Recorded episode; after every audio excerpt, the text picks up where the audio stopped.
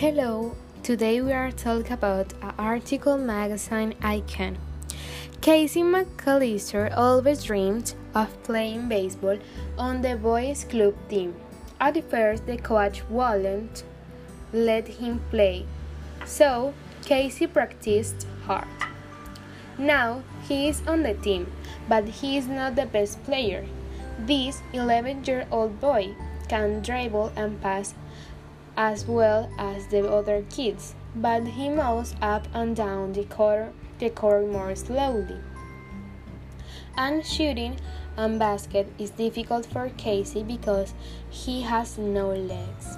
Casey lost both legs in an accident when he was six.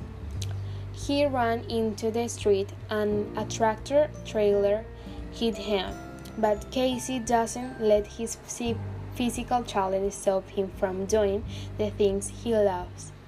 He has learned to play many sports. In basketball, he dribbles the, the ball with one hand and uses his other hand to move his boy around the court. Casey also plays baseball. He can catch and throw the ball very well. He can hit the ball well too. He is the team's catcher, so doesn't have to move around so much. Casey is one of more than 50,000 physically challenged people in the United States who play sports.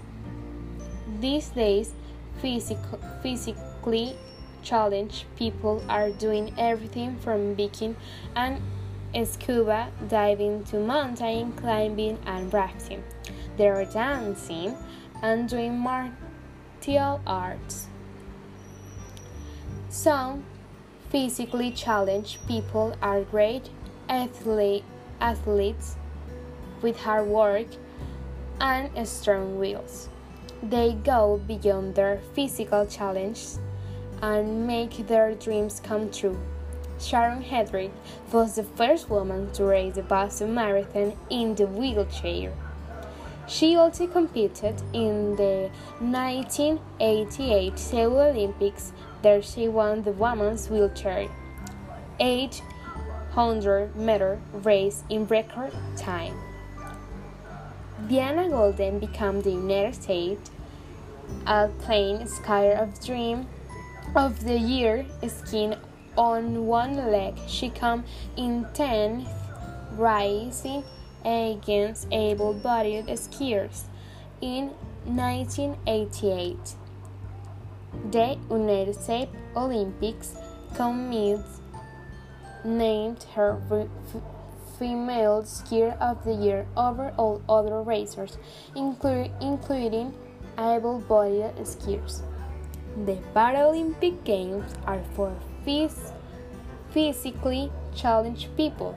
In 1996, Atlanta, Georgia held the 10th Paralympic Games right after the Summer Olympics.